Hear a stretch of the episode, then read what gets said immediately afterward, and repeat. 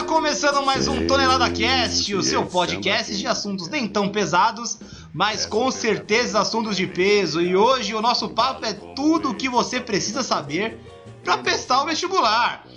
Mas antes de tudo, vamos apresentar. pra prestar o vestibular. Você é o novo guia mais estudante desse podcast. Só o Matheus tem essa empolgação toda pra prestar vestibular. Eu prestei dois vestibulares na minha vida. Depois você conta. Passei metade.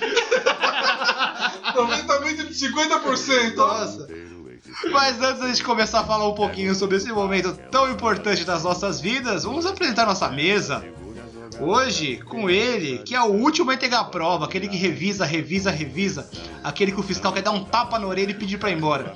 E ainda é a questão. E ainda é o mais ofendido pelo chefe de sala, Marco Aurélio Cardoso, seu boa noite. Boa noite, galera. É, não, é, tem que, tem que revisar se as questões estão bonitinhas na linha. Eu acho que o pior não é nem ele, é o cara que tem que ficar junto com ele, que tem que ficar dois pessoas na sala. O cara terminou mó cedo, mas vai logo, cara. Até o último segundo. Pra assinar a ata de sala. É, os últimos dois.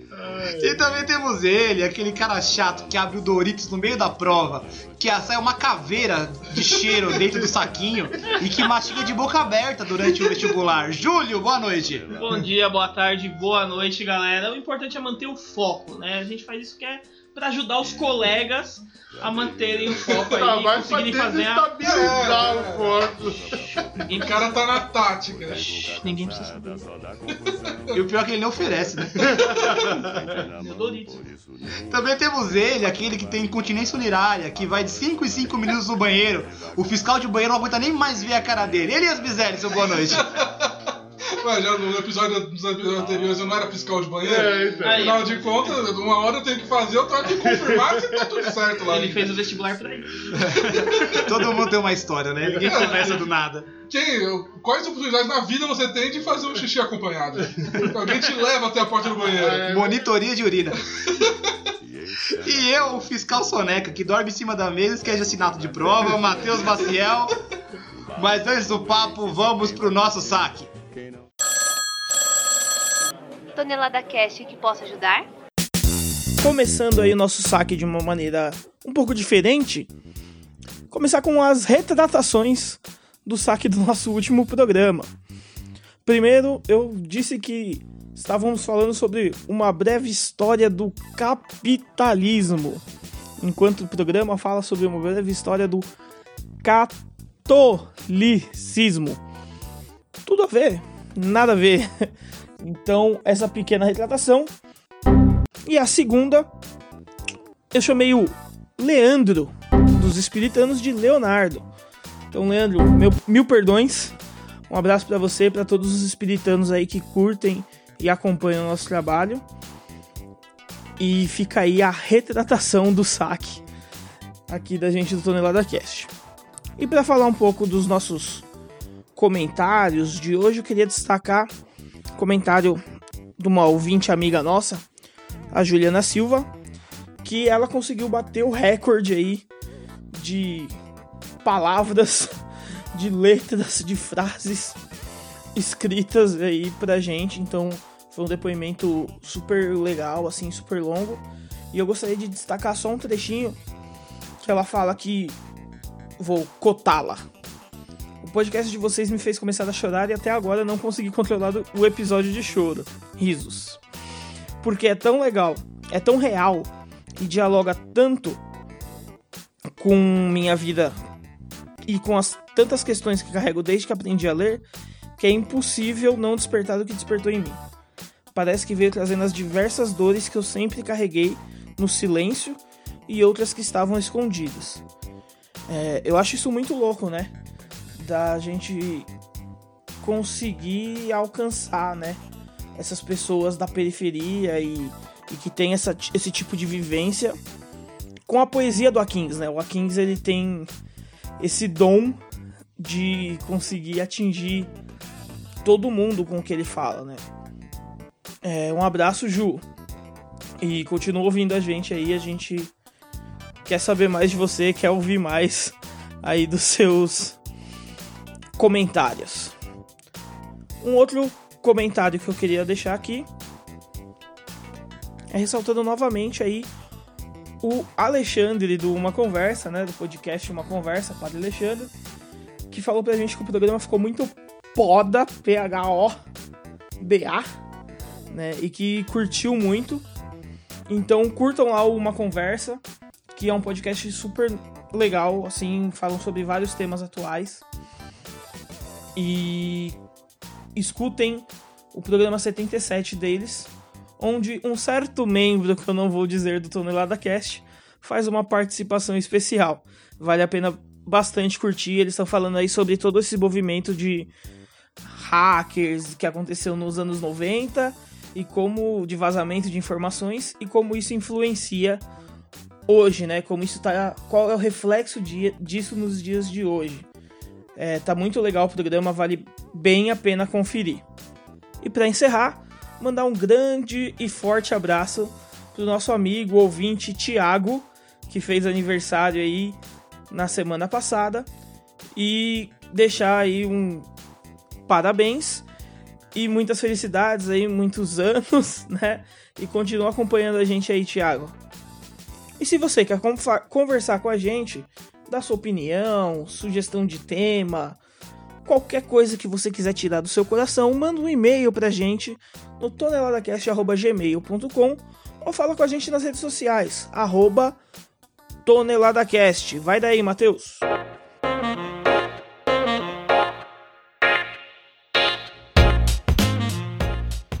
Beleza, e agora mais a pergunta que não quer calar. O que é um vestibular, Marcão? Fala pra gente.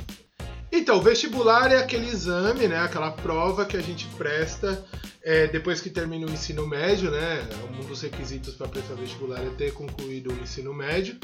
E é um exame que é obrigatório, né? Todas as universidades públicas ou privadas do país precisa submeter o candidato a algum tipo de avaliação que, que deu o atestado de que ele tem condições de fazer aquele curso naquela universidade, né? E aí nós temos vários tipos de vestibular, vários formatos, várias propostas. E tem diferença entre o vestibular para universidade pública, universidade privada? Com certeza, né? O que a gente tem hoje, em geral, são fundações, como por exemplo a FUVEST, a VUNESP, que são fundações que se vinculam às universidades públicas para realizar os seus exames próprios daquela universidade, né? Então, de maneira geral, nós temos hoje o Enem, que é o grande exame nacional do ensino médio que nos últimos anos se tornou o exame para ingresso nas universidades. Lembrando que o Enem existe já desde os anos 90. 25 anos de Enem fez ano passado. Né? Exatamente. Né? E mas ele era antes do período Lula, né? Ele era só um exame é, avaliativo, é o chamado, chamadas avaliações externas para tentar é, parametrizar o ensino no país, então saber como é que estão os níveis em todas as regiões e tal. E aí, depois das políticas do, do presidente Lula, né, aí tivemos o ProUni, tivemos o SISU, é, o Enem foi ganhando uma importância maior, se tornando um exame é, seletivo para o vestibular. Né? E compensação, a gente antes tinha, já tínhamos né, vários outros vestibulares que eram feitos em, é, nas universidades, por exemplo, federal, aí a, a, Federal do Rio de Janeiro tinha seu próprio vestibular, a Universidade do Paraná, aí as universidades é, é estaduais de São Paulo, por exemplo, a USP, a Unicamp, a Unesp também tinham seus próprios vestibulares, num formato também específico. E hoje em dia essa coisa tá, tá, já se unificou um pouco mais em relação ao Enem, mas há algumas universidades ainda, como as estaduais paulistas, que mantêm o vestibular próprio para ingresso no seu, na, na, na carreira, né? Para vocês, como é que foi prestar o vestibular? Pode falar mais Pode alto? Falar mais alto? Uma merda. Eu desacredito do vestibular. Eu acho que o vestibular não é um método de avaliação correto para si, porque ele vai depender da sua performance naquele dia, naqueles dois dias de Enem, sobre uma pressão desgraçada, com outras 50 pessoas que estão desesperadas também para entrar, todo aquela, aquele circo na porta. Pra você fazer uma faculdade que vai definir o seu futuro, assim. Mas, é, mais pra frente a gente conversa sobre as opiniões. Como é que foi? O seu vestibular? É, o seu, como é que foi? Uma merda. Eu tô igual o Matheus, eu prestei quatro vestibulares na minha vida e Ó, o dobro que passei 50% também. eu passei a FUVEST duas vezes. Primeira vez pra fazer economia. Ah, não é Tava qual- sabendo bem o que eu queria não, é qualquer um que consegue falar que passou duas vezes na FUVEST. Não, não passei duas vezes. Ele prestou. Prestei duas vezes. Ah, você, aí que você falou, pre- passei. Eu passei em 50%. Não, exatamente, ele Prestei prestou. duas vezes. Não é qualquer um que passa duas vezes Não é mesmo. A primeira vez eu nem passei na primeira fase. E a segunda vez já foi pra história. E a segunda vez também. Eu passei na primeira fase e não passei na segunda. E as duas particulares que eu fiz, que aí foram provas bem mais fáceis. São Camilo eu passei em primeiro, ó. pra fazer nutrição. Aí não fechou turma. aí não fechou turma. Nu- Fechou, fiz, fiz seis meses depois. nutrição, Elias. Hoje eu apresento tonelada aqui.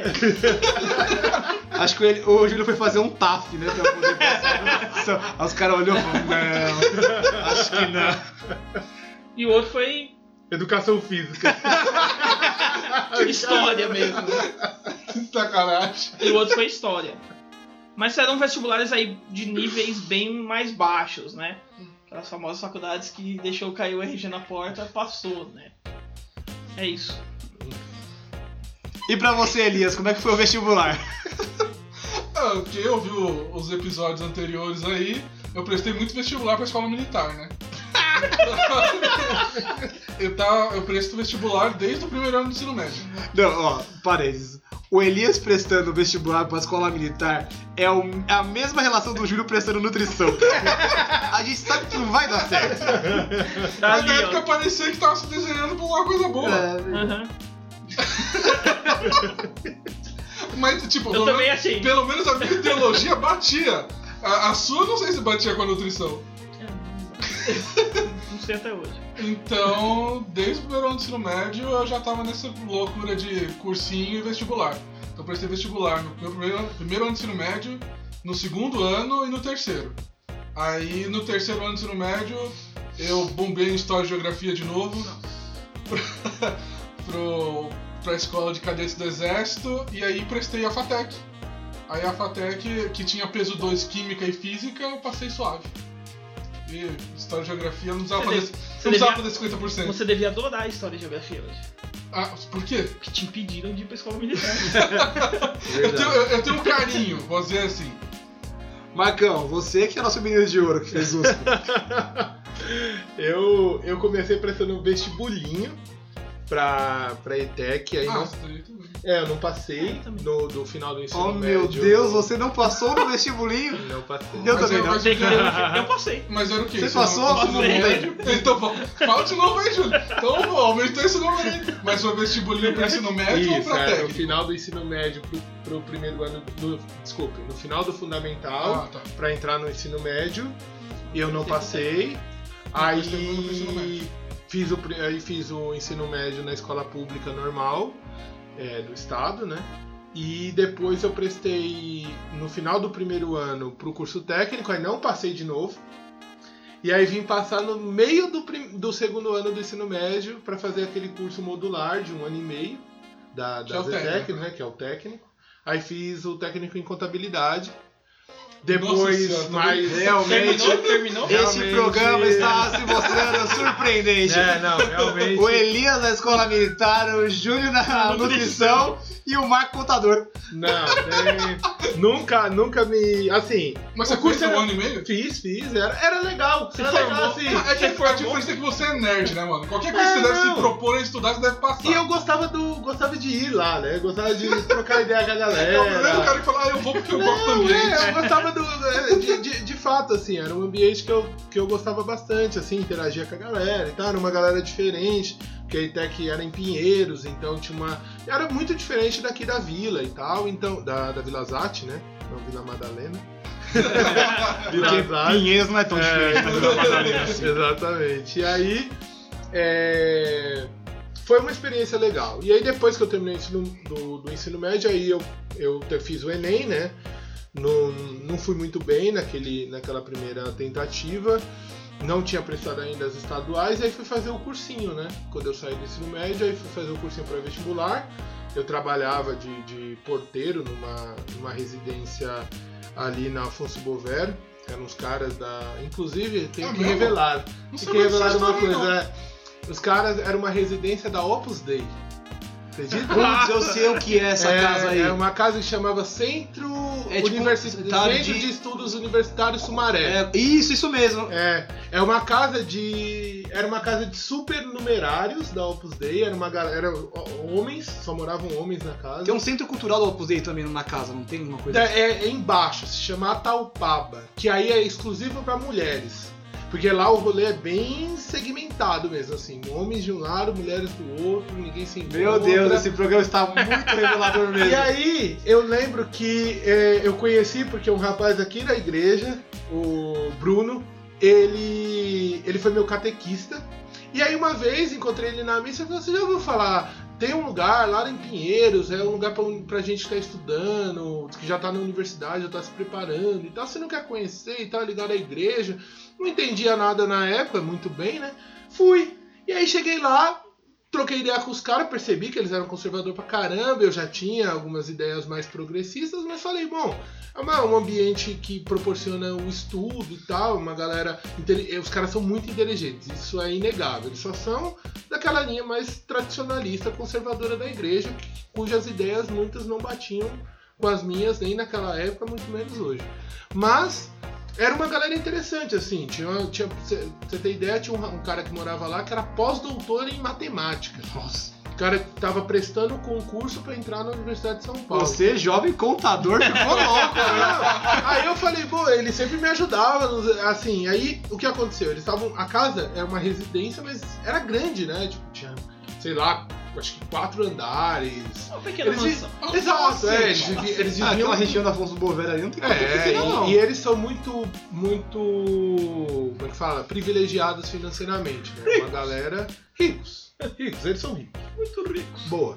Então, a casa era muito grande e eles, e eles tipo, tinham uma rotina cada um mais ou menos diferente e tal, e aí eles precisavam de alguém que ficasse ali na portaria, atendesse o telefone, a- é, anotasse recado, transferisse pra alguém que estivesse na casa. Marcão já era um pequeno gigante naquela época também, Não, né? é, e aí... então você tipo, já dava uma presença na portaria. Não, é, mas não precisava ficar ali, tipo, porteiro. Eu podia ficar lá dentro mesmo, normal, sentado numa mesa, tinha uma mesa de entrada, uma recepção.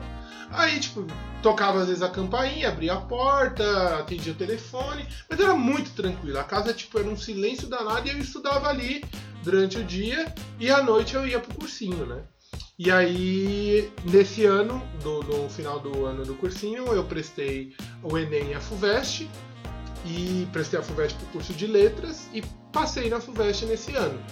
É, para fazer o curso de, de. a princípio de letras e depois a gente escolhia a habilitação. Né? E no Enem eu fui péssimo, assim, não consegui nada. E tipo. É, tanto que quando saiu a nota do, do Enem eu falei, puta, fudeu. Se eu fui mal assim no Enem, na FUVEST eu não tive nem chance. Meu Deus, você E é aí- pro resto da vida. Mas é interessante que depois eu quero comentar um pouco as diferenças entre as provas, né? Que aí isso explica um pouco Uhum. o porquê que você às vezes se dá bem em uma e não se dá bem na outra, enfim, foi um pouco isso. Esse negócio do vestibular de letras é, é realmente muito fácil de passar pra galera da FUVEST, Olha, porque tem, tem uma, uma piada aí que a galera acaba fazendo com o curso de letras. Ah, é só passar lá, ah, passou na FUVEST, ah, passou em quê? Aí a letra, a É. galera dá uma desacreditada. é, eu, é, de fato não é, não tá, não tava, pelo menos na época que eu prestei, 2010 para 2011, ele não era de fato um dos cursos mais concorridos. É, inclusive chegou a ter anos em que a nota mínima, que é porque você tem uma nota mínima para qualquer curso que é, a princípio, na época era 25 pontos dos 90. Aí, de acordo com a concorrência de cada carreira, aí tem a nota de corte vai aumentando. Sim. No caso da letras, por muitos anos ficou, tipo, a nota mínima era a nota de corte. Só que de qualquer forma, a concorrência é a mesma, porque no- no- na segunda fase, que aí são outros dias de prova e outra, e outra natureza de prova, é, você tem três candidatos por vaga. Então, no fim das contas, a FUVEST nivela todo- todas as carreiras a três candidatos por vaga. Então, assim, passar na primeira fase de fato é, é mais fácil, vamos dizer assim, para a carreira de, de humanas em geral, mas letras em particular tem essa especificidade porque tem muitas vagas. É por isso que ele acaba tendo uma concorrência menor. Mas no- na segunda fase aí é cada um por si mesmo, porque são três candidatos concorrendo naquela vaga. Então dois vão ficar de fora de qualquer forma. Entendi. Vocês estavam falando do Marcão ir pros lugares porque achava legal, mas eu prestei dois vestibulares, mas eu fiz cursinho também. Ah, Mas eu fiz cursinho na Igreja do Limão. até cursinho que ela fez na igreja. Sim, não. Meu Deus e o do pior céu. que assim, eu fiz o cursinho, eu não queria fazer, mas meu pai queria que eu prestasse a FUVEST, né? Depois ele desistiu também dessa ideia. mas eu, eu. Eu falei, ah, já que eu vou prestar, eu vou fazer um cursinho. Só que o cursinho do Limão era muito bagunçado. Então acabou que eu virou um reforço escolar pra mim e o pessoal era muito legal do cursinho. Então eu acabei fazendo cursinho durante um ano, porque o pessoal era muito gente boa. Então a gente ia se encontrar lá, ficava lá conversando, estudava Aula junto. pra quê, né? É, eu tinha aula mesmo, mas a gente ficava junto. Mas eu acabei fazendo dois vestibulares. Por quê? Porque eu já tinha uma carreira em- meio que engatilhada. Eu ia trabalhar com meu pai já. Eu já trabalhava com meu pai e na minha cabeça seria isso pro resto da minha vida. Então eu falei, vou prestar pra administração, porque é uma coisa que eu vou utilizar, né? Queria administrar os bens da família. É. Tive- Só que não. mas o. eu acabei prestando pra administração. E aí eu fiz a FUVEST, mas fiz totalmente descompromissado. Tipo, foi legal conhecer a PUC por dentro pela primeira vez.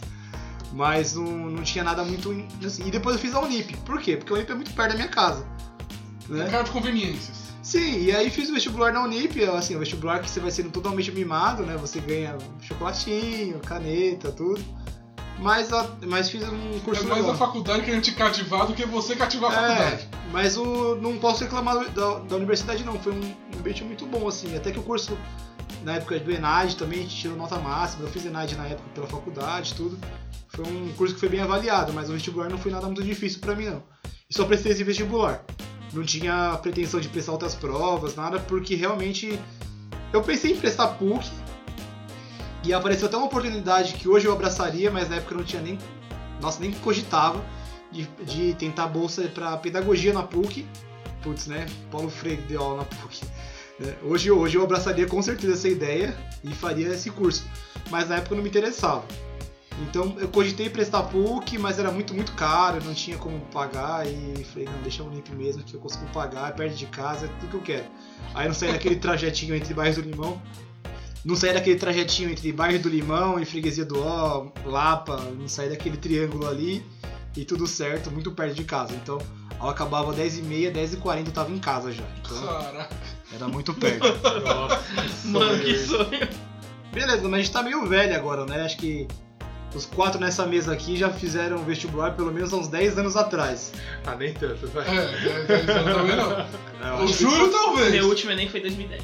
eu entrei na universidade com 18 anos, eu tô com 28, então faz 10 anos que eu prestei vestibular. Não, 10 anos vai fazer pra mim 2021, né? É, o meu tem. É, tem 8 anos já, É, tá certo. vai, Então, anos. 8, 10 anos.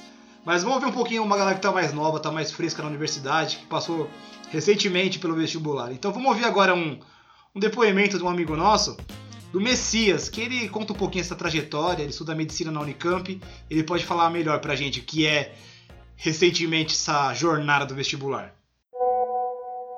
Oi, gente, meu nome é Messias, eu faço medicina na Unicamp e fui convidado pela galera do Tonelada Cash para falar um pouco eh, da minha trajetória, desde antes do vestibular até agora nesse primeiro semestre da faculdade. Eh, eu nasci em Uauá, na Bahia, no sertão baiano, Eh, vivi lá até os 10 anos de idade, iniciei né, o meu ensino fundamental lá, em escola estadual, e com 10 anos, então, eu mudei para São Paulo, em Mauá. É, terminei o meu ensino fundamental aqui em Mauá, em São Paulo, é, em escola estadual também. E na minha oitava série eu descobri sobre as ETECs, que são as escolas técnicas estaduais. Eu prestei a prova para uma ETEC, passei e fiz então o meu ensino médio é, integrado ao técnico em Química em uma ETEC em Santo André. No meu segundo ano do ensino médio, eh, meus professores me informaram da possibilidade de fazer uma iniciação científica ainda no ensino médio. Eh, eu eh, já tinha interesse em ciência na época, e então eles me colocaram em contato com uma professora da Universidade Federal do ABC, com quem eu desenvolvi é, um projeto durante o meu segundo e terceiro ano de ensino médio, que era voltado para química medicinal, para síntese de compostos com bioatividade. É, desenvolvendo o projeto, é, antes eu já tinha algumas dúvidas em relação à carreira que eu queria seguir. É, eu pensava em medicina, farmácia, é, química, mas foi desenvolvendo o projeto que eu percebi que eu queria seguir carreira médica mesmo, porque é, mesmo fazendo um projeto voltado para química, era justamente a parte de medicina que me encantava no projeto. É, então eu decidi prestar o vestibular para medicina, já no meu terceiro ano de ensino médio. Fiz é, o, todas as provas de vestibular, né, Enem, FUVEST, CONVEST, é, VUNESP, né, UNESP, todos para medicina. Não passei direto né, do meu ensino médio e aí decidi fazer um ano de cursinho. É, o cursinho é, eu fiz é, em uma escola particular. Eu trabalhei durante o meu durante o, o ano posterior, né, o ano passado, é, no mesmo laboratório de pesquisa, a minha orientadora conseguiu aprovar um, um projeto FAPESP que, é, tinha, que precisava de um técnico em química. E aí eu tinha acabado de terminar o técnico junto com o ensino médio, fiz, é, e então ela me escolheu para ser o técnico, eu trabalhei então recebendo essa bolsa FAPESP e fazia o cursinho pagando com o dinheiro da bolsa. É, eu fazia o cursinho de manhã, das 7h10 ao meio-dia e meio, e trabalhava é, à tarde, das duas às sete, oito horas, dependia da, do, do que eu tinha que fazer no laboratório, como era um laboratório de pesquisa, não tinha uma rotina muito definida. É, então, eu estudava de manhã, trabalhava tarde, e à noite, quando eu chegava em casa, oito, é, nove horas, eu estudava, né? Todos os dias eu tentava manter essa rotina para não desacostumar mesmo. Então, eu fazia mesmo poucos exercícios ou revendo pouca matéria, eu sempre via alguma coisa quando eu chegava em casa. Daí, para as matérias teóricas, eu tentava rever todas a, todo o conteúdo que eu tinha tido no dia, é, lendo mesmo as apostilas do cursinho. E para as matérias exatas, eu fazia alguns exercícios direto, eu não revia a matéria, só quando era muito necessário. E aí, aos meus finais de semana, é, eu, eu estudava né, no sábado o dia inteiro, acordava às 8, estudava o dia inteiro até às 7 horas, mais ou menos, fazendo o exercício de todas as matérias que eu tinha visto na semana. Eu tentava rever alguns, algumas matérias que eu tinha mais dificuldade, que já tinham passado. E no meu domingo eu aproveitava para ler as, os livros é, específicos de cada, de cada universidade, no caso da Conveste, da, daqui da Unicamp, e também os livros da FUVEST, que foram os únicos vestibulares, eu, as únicas provas que eu prestei que tinham é, leitura obrigatória. É, então, eu fi, foi basicamente essa minha rotina de estudos ao longo do ano. Eu prestei, é, ao final do ano, o Enem, a Convest, que foi a da Unicamp, a FUVEST para a USP, é, a Unesp e a prova da Unifesp de todas elas, o Enem eu tinha muita dificuldade com a forma das questões e com a quantidade de questões também. É, principalmente no dia da redação, que tinha 90, 90 questões em a redação. Então, o Enem é, eu sempre tive mais dificuldade. E também a forma como as questões eram apresentadas, né, com muito texto, é, para o pouco tempo que tinha. Já é, da, das provas dos vestibulares aqui das estaduais de São Paulo, a que eu achava mais difícil era justamente a prova da Unicamp. Então, ao longo do ano, eu me preparei é, especificamente para ela, porque a Unicamp era o meu foco mesmo. E é, tem, são as questões muito interdisciplinares, mas é uma prova bastante justa, né? Se você sabe o conteúdo, é, dá para fazer é, tranquilo. É, diferente do Enem, por exemplo, que pode cobrar um conteúdo que você até domina, só que de uma forma que talvez você não saiba interpretar como que esse conteúdo está na questão. Então, é, outro ponto forte da Unicamp era a produção textual. Na época tinham duas redações, esse ano só vai ter uma no vestibular.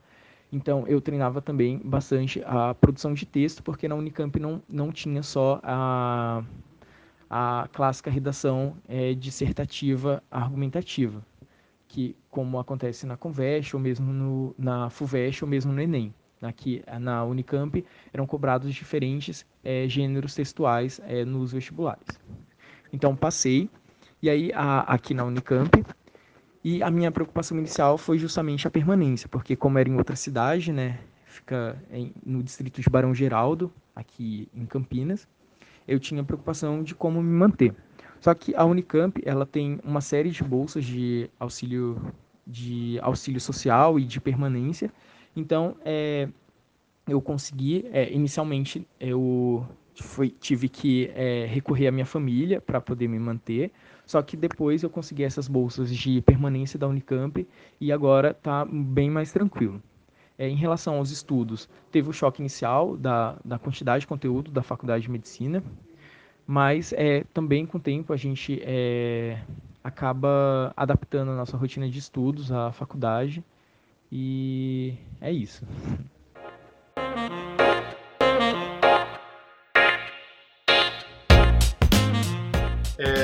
É, é muito interessante ouvir a história do Messias e eu sou muito suspeito porque ele é meu primo, né? Ah, nepotismo aqui. Não, os fãs do Messias, né? Tava, tava É, a o então. evangelho. né? Eu sabia que você tinha uma linhagem divina, mas Mas o. Cara, eu acho a história dele muito emblemática porque eu acho que mostra. É, primeira coisa, que vestibular é um rolê que precisa de muita dedicação, né? Sobretudo se você pretende prestar os vestibulares em universidades públicas, né? Porque um curso concorridíssimo com o de medicina. Medicina. de medicina. Na Unicamp, inclusive, é o, é o curso mais concorrido de medicina do Brasil. Ele é mais concorrido do que Que a. FUVEST porque ele tem menos vagas. Então, assim, é, é- é, assim, uma concorrência bizarra. E é coisa assim de você ter que ser cirúrgico na prova. Literalmente. Pela cara do Olha, Marcão, ele não Eu pensou. não tinha pensado nessa piada. Que pena, ainda bem, né? E massa. a galera que presta vestibular pra medicina geralmente fica 4 anos pra, pra passar. É, ele eu- fez em tempo recorde. Ele é realmente eu, eu diferenciado. estudei com uma menina que ela acho que ela fez uns quase uns oito anos também de tentando 8 anos? pra medicina Caraca. e ela não conseguiu e ela abandonou. É, não, eu tive, eu tive co- amigas, por exemplo, eu tenho uma amiga que fez cursinho comigo e ela queria medicina, eu passei por a- pela razão que a gente já tinha discutido, o curso é menos concorrido na letras, e ela ficou ainda três anos e meio para conseguir uma bolsa de ProUni na Santa Marcelina. Yarla, um abraço para você. E agora ela Doutor tá. Yarla, né? É, quase doutora agora, que vai concluir a. O Marcão manda mais abraço nesse É, Quem Mas- diria que o Marcão ia ser o cara mais popular? É quase um Mas- Milton Neves aqui. Eu quero mandar um abraço pra minha Yarla, Yarla do tempo da medicina. Boa. Ela vai gostar de ouvir. É, enfim, e aí eu acho que a- a- o áudio do Messias, essa- esse relato dele, Amém. Desculpa, eu não consigo ouvir áudio do Messias. é quase o Je- Jesus mandando É, áudio. Senhor, o que queres de mim? Passar em medicina estudando de segunda a segunda. Ó, quando ele falou da rotina dele de sábado, de- de 8 a 7 horas, de domingo ainda ler os livros, você tá louco, eu É. não ia- Eu acho, Eu quero ser consultado por um médico que se dedica assim, né, mano? Exatamente. Eu acho que é, isso mostra. Ele, ele tocou em vários pontos que eu acho que são fundamentais para esse papo que a gente está tendo aqui.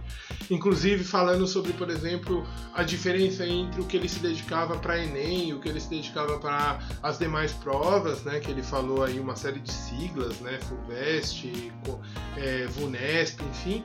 Mas é interessante porque, de fato, a preparação é diferente porque as propostas de prova são diferentes. E aí eu acho que a primeira coisa que é interessante pensar é que a quantidade de tempo que você se dedica, ela depende também de uma avaliação que você faz sobre a concorrência do curso. Porque o que acontece? Se alguém vai prestar medicina, você tem que ter em mente que a maior parte dos seus concorrentes é, são pessoas que dominam muito todas as disciplinas. Então, assim, você não pode se dar o luxo de dizer assim: ah, não, não vou estudar geografia porque eu não quero. Não Fica a tem dica como. aí, Elias. É, é, não tem como, porque, de- porque dentro do curso, a maior parte dos seus concorrentes com real chance de passar naquele curso Tô estudando geografia Estão caramba. estudando geografia aí como estão estudando todas as disciplinas. Então, eu, eu sou professor né, de ensino médio e também de cursinho, e eu sempre falo de cursinho popular, né? E eu sempre falo pra galera o seguinte: você precisa se organizar de acordo com o tipo de curso que você vai prestar e com a concorrência que esse curso tem. Agora vamos supor que você queira prestar um curso na Humanas. como, como eu fiz letras, como outros amigos fizeram história, geografia, enfim.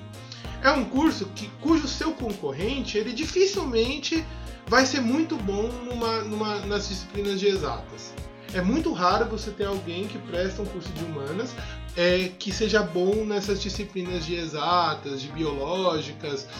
Isso às vezes acontece quando a pessoa já é mais velha, ela já vai fazer o curso de humanas como uma segunda graduação. Eu já tive colegas, por exemplo, na faculdade de letras que eram formados em engenharia, em outras áreas e queriam fazer letras por um prazer pessoal.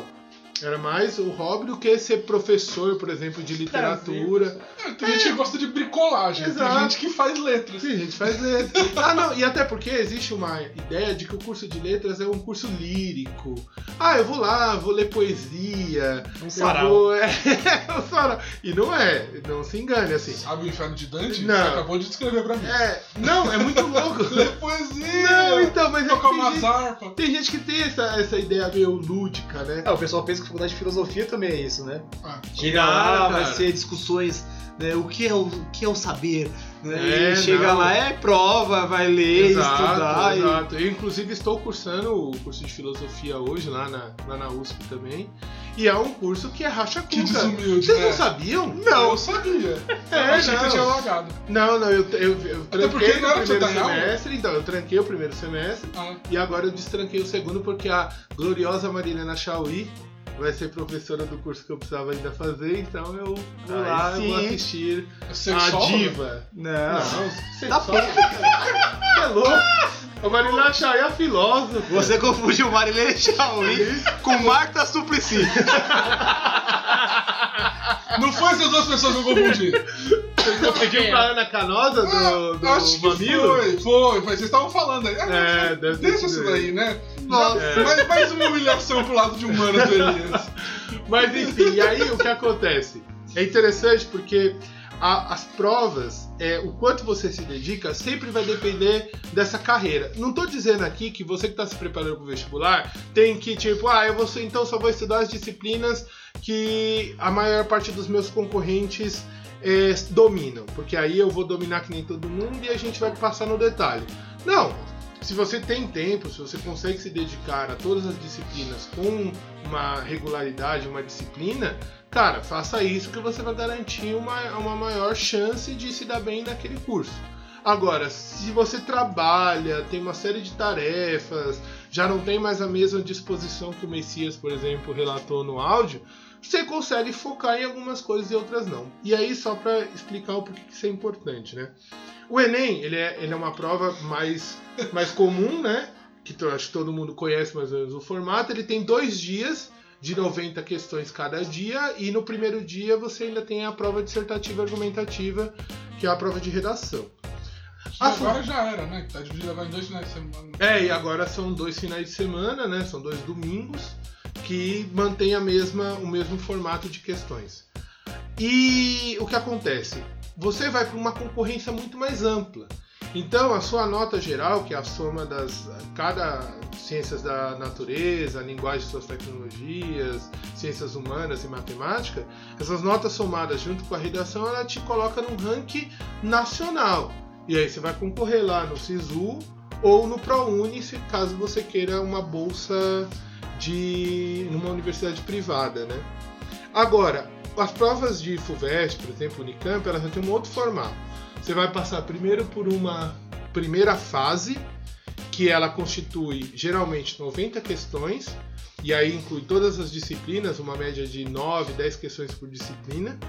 E aí você vai para para concorrência em cada uma das áreas que é, que é aquele Que já vestibular são disciplinas específicas. É, né? aí já, tipo, se você vai prestar o vestibular de medicina, você vai pra concorrência de medicina. Se você vai prestar o Não, vestibular mas as de questões já são, de, já são voltadas, por exemplo, quem presta para a área de biológicas vai ter. Não, a primeira fase é geral. Não, a segunda fase. É, Não, aí eu ia chegar na segunda fase, que Ah, é, se você passar pela primeira fase, que é a nota de corte Isso que eu mínima, caía antes do negócio. aí você vai pra segunda fase. Aí a segunda fase, hoje, o formato é, você tem um primeiro dia de língua portuguesa e redação, e um segundo dia de disciplinas específicas da sua área. Então vamos supor, se você vai prestar medicina, você vai fazer uma prova de química, biologia matem- e matemática. Então essas são as disciplinas que você vai ter que enfrentar e física. Essas são as disciplinas que você vai ter que enfrentar na segunda fase da prova da FUVEST ou da Unicamp. Se você vai prestar história, você vai ter que fazer primeiro dia de língua portuguesa e redação e um segundo dia de história e geografia. E assim sucessivamente. Então, é interessante conhecer essas diferenças até para se orientar na hora de estudar, na hora de o que, que eu preciso me dedicar mais e estar tá de olho aí nessa, nessa questão da concorrência, né? Mas beleza, a gente entendeu como é que funcionam os tipos de prova tal. Mas antes eu queria que o Júlio desse o seu comentário pessoal sobre o que ele pensa sobre o vestibular. Porque teve um, uma indignação aqui, Júlio. O que você acha sobre o vestibular? Eu acho o vestibular tudo uma merda. Carioca, é uma merda. Beijo, pai. Que é carioca.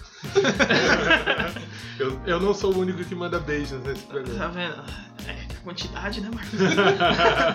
não, mas eu não gosto do vestibular. Eu acho que é uma ferramenta ineficiente para medição de conhecimento, para apropriação dos espaços de estudo.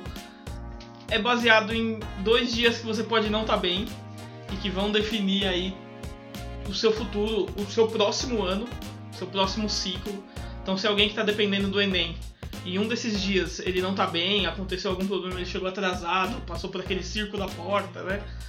E, e ele não conseguiu passar, ele não vai conseguir uma boa nota, isso vai definir 365 dias dele, né? Isso vai definir um ano inteiro dele e o que que quais são as aplicações, né? Quais foram os sacrifícios que ele já fez antes para chegar naquilo e aí ter que pensar no no que ele vai fazer. Se torna um ano de fracasso, né? É um ano de fracasso, né? É um ano que você falhou. E aí você vai, sei lá, tentar fazer uma faculdade particular. E... É, aí você aí, o negócio é a frustração, né? De, pô, o cara tem todo o potencial de passar num vestibular muito cabuloso e às vezes acaba nessa frustração de tomar um toque em alguma matéria que não tá bem e, ah, então vou fazer uma faculdade aqui. Não sou bom o suficiente para isso. E a pressão social e econômica, né? De você Sim. ficar mais um ano estudando. E fora a seletividade, né? Você obriga pessoas que nem o Elias, que odeiam geografia e história, a fazer uma prova de geografia e história para fazer um curso de engenharia. Sabe, você obriga eu, o Marco, que somos de humanas, a fazer física, química e matemática para passar numa primeira fase. Que beleza, em letras ela não é tão concorrida, mas você vai pegar ó, história, é um pouco mais concorrido, tem cursos que são muito mais concorridos e que você precisa disso para poder passar, para ter uma segunda chance, né? Ó, você ah. passou aqui na primeira, no primeiro cortezão, tiramos o povão fora e agora nós vamos trabalhar com a elite, né? É, e é uma pressão, tipo, 90 questões para você fazer em um dia, não é um dia de 24 horas ou 12 horas. Quanto que tá o teu prazo? Ok, 5 horas, horas 90? Aí você começa a fazer aquela coisa, putz, eu tenho 2 minutos para fazer cada questão. E é, é uma pilha atrás da outra que você pode entrar. Então, mas você falou do, de, das matérias e tudo mais, acho que assim, é, então não pode chegar naquele ponto de descartar, né? Tipo, ah, eu vou fazer engenharia mesmo, então já vamos fazer aquele plano de ensino médio sem os, as matérias, é, outras matérias de história, geografia. Ah, o modelo menos ruim eu acho que é aquele que tem peso para as disciplinas que você vai ter mais afinidade na, na, na, sua, na carreira que você escolheu. Por exemplo, a FATEC tinha peso 2 em matemática e em química para o curso de tecnologia de materiais. Então já, já dava uma, uma força para quem era a pessoa para aquela carreira mesmo. E não, e não só isso, eu só queria comentar que, por exemplo, se você não dá um peso para o processo de é, preparação que a pessoa teve durante o ensino médio, para que isso se torne alguma coisa relevante no vestibular, também não faz muito sentido. Sim. Porque, por exemplo, você tem outros sistemas como o americano, que talvez não seja lá o melhor exemplo do mundo. Ah, mas, mas acho que é o que mais. Mas, por exemplo, para você entrar numa grande universidade, não é só o seu conhecimento acadêmico que conta. As suas atividades extracurriculares, seu engajamento comunitário, sua participação política, social. Então, assim, é muito mais abrangente os pontos em que se discute a qualificação de alguém para entrar num determinado curso do que simplesmente um dia de prova que a pessoa poderia estar em todas essas condições Pode estar que com dor de falou, barriga, né? O, é. E o acadêmico é a avaliação do, do ensino médio inteiro. Exato, Sim. e aí Então também você leva seu histórico escolar para você comprovar a sua Exatamente. entrada. Você não nem é uma leva, né? prova. Você manda. Você É, manda a sua é. aplicação, né? Isso. É, mas aí depois, assim, ó, como é que você vai bancar a faculdade e como é que a, Não, a é seleção outros é outros outros 500. 500. É, não, que aí eu- acho que já fica o pior modelo que existe. Não, eu tenho muitos alunos bastante desengajados assim no ensino médio, no terceiro ano sobretudo, porque é isso, o camarada entra na sala de aula e ele não sabe para que, que aquilo serve. E aí se você tem, por exemplo, é que o ensino, o Brasil sabe muito bem o ensino público que ele oferece. Então ele sabe, por exemplo, que uma pessoa que tirou 10 em todas as disciplinas no, no ensino público estadual ou municipal, Não necessariamente. ela não necessariamente está qualificada porque eles mesmos sabem da qualidade do que eles conseguem oferecer. E isso não pela falta de empenho dos professores, nem por falta de engajamento das escolas. Claro, isso pode acontecer, mas está muito mais envolvido com a estrutura da, da das instituições, o investimento e tudo E o isso. Brasil é muito grande, né? Você nivelar o mesmo nota 10 do, do Nordeste e do Norte com o Sul, Sudeste, tem muita diferença. Pode falar, Matheus, o cara tá se debatendo aqui. Não, não quero falar não. Vamos ouvir agora o depoimento da Maria, que ela também mandou um áudio pra gente falando um pouquinho da sua experiência de vestibular. Maria, fala um pouquinho pra gente. Oi, eu sou a Maria Navas, tenho 21 anos e acabei de sair do primeiro semestre do curso de letras da USP. Bom, é, a minha trajetória até aqui é bom, muito longa, mas a gente dá uma resumida e vamos lá. Eu sou filha de feirantes, a minha família é majoritariamente nordestina. É, e para minha família sempre foi muito impossível seguir uma carreira que não fosse a de feirante, porque é uma profissão muito hereditária. Então, meus tataravós eram feirantes, meus bisavós foram feirantes, ah, meus avós, meus pais se conheceram na feira, então eles eram de barracas diferentes, se conheceram, se apaixonaram, etc, etc. E aí saiu eu e meu irmão e meus primos e a gente foi seguindo a vida achando que nós seríamos feirantes e, e já estava meio dado. Porque trabalham, não qualquer outro, né? Tem rotinas parecidas, mas trabalham muito em horários de madrugada, vai até a noite, dorme pouco, então fui criada muito pela minha avó. E a minha avó era eu meu irmão apenas e, enfim, e ela também pela vida corrida, trabalho doméstico, trabalho da feira, é, a gente era muito criado num, num ninho entre eu, ela e meu irmão e a gente, pra, pra você lidar com as crianças, a minha avó ela colocava muito desenho animado pra gente assistir. Então era muito desenho da Disney, era muita era só desenho, na verdade, era só desenho da Disney em fita cassete. É, E assim eu fui me formando e eu fui me formando uma criança meio social, meio meio quieta na minha, por conta dessa eu conheci, fui tendo senso crítico no ensino médio por conta de professores mais progressistas é, e amizades mais legais, é, o contato mesmo. O meu ensino médio foi em escola pública, mas tinha contato com pessoas que faziam a diferença. A gente sempre sabe que a desigualdade existe e ela grita na nossa cabeça o tempo todo, na nossa cara e é murro no estômago e na nuca. A desigualdade para quem vem de, da periferia, minha vida toda também foi no extremo leste do- da cidade de São Paulo, na periferia, cidade de Tiradentes. Então, a gente sabe que a desigualdade é muito grande, a gente já vê isso há muito tempo, mas é preciso que alguém denomine isso e mostre isso com mais, com mais precisão para a gente entender o, o, o que é isso e o porquê isso acontece. Então, através dessas pessoas, eu fui tendo um contato com algumas coisas e isso foi me levando a lugares muito bacanas. Então, no primeiro ano do ensino médio, eu já conheci algumas pessoas e já fui me interessando em fazer cursinho para vestibular para tentar uma outra carreira. Eu não queria ser feirante, porque eu via que era uma profissão muito, muito sofrida, era muito trabalho, era muita dor, era muita ausência de todo mundo. Então a gente mal tinha tempo em família e isso eu acho que eu não queria para mim. Já via que não era isso que eu queria e que eu ia tentar destoar da família. Então eu fui decidindo que eu queria fazer outra coisa. Então eu prestei o Enem, não consegui. É, eu consegui uma vaga na PUC são Paulo em filosofia. Eu prestei junto, eu fazia o cursinho pré-vestibular todo sábado e fazia o ensino médio também, terceiro ano, mas por uma sorte, eu foi o tema de redação foi sobre feminismo e eu estava muito engajada na época e aí eu tirei uma nota muito boa em redação. E aí eu não consegui nenhuma do SISU.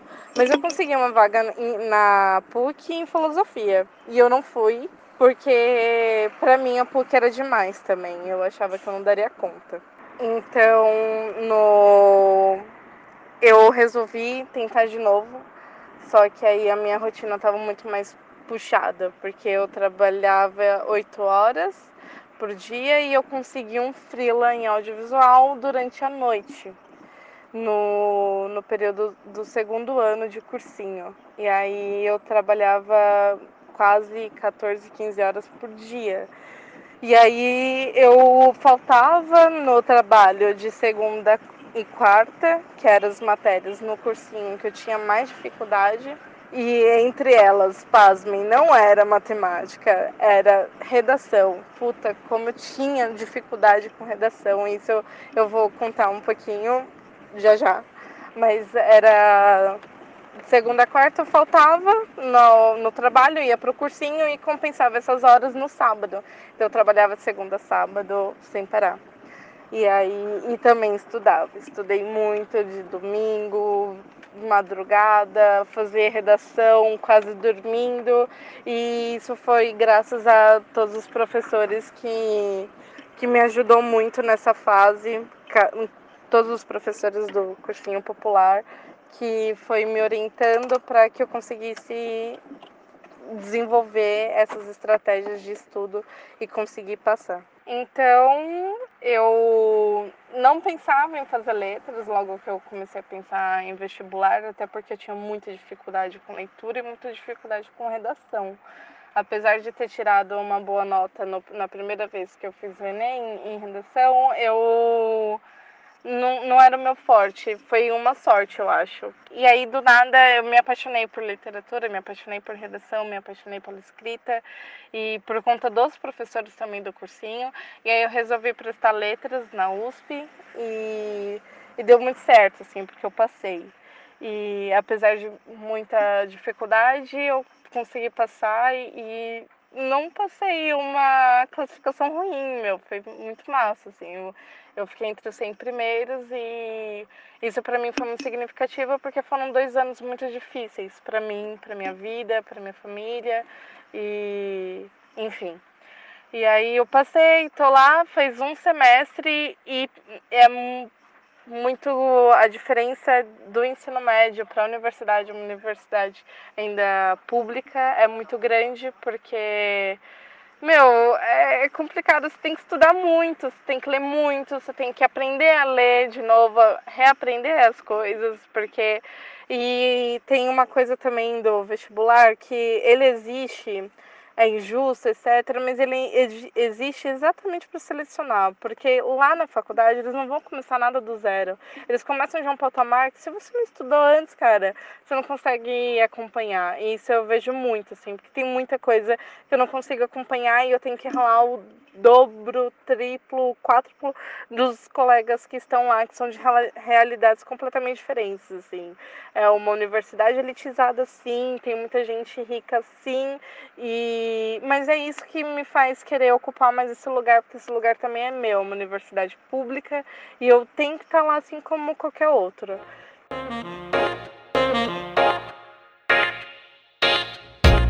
Interessante da fala da Maria é que é, a universidade, a academia, ela tem essa sensação de afastar as pessoas que não estão envolvidas nesse meio, né? Ela, ela, falou que tinha um pouco de não, não pertença, né? Que não pertencia a ela esse espaço. Até escutar uns professores falarem daquilo que, que também é um ambiente que ela pode pertencer. E ela, a universidade, a academia causa sensação mesmo, né? Vocês sofreram com isso em algum momento? Cara, eu eu sofri no começo porque a USP de fato ela é muito acadêmica, então tinha muitos conteúdos que apesar de eu ter conseguido passar no vestibular eu não conhecia para poder acompanhar de fato o curso. Inclusive eu acho que os cursinhos deveriam ser pré-universidade e não pré-vestibular. Porque o que acontece, o cursinho ele te prepara para a prova, mas ele não te prepara para o ritmo da universidade.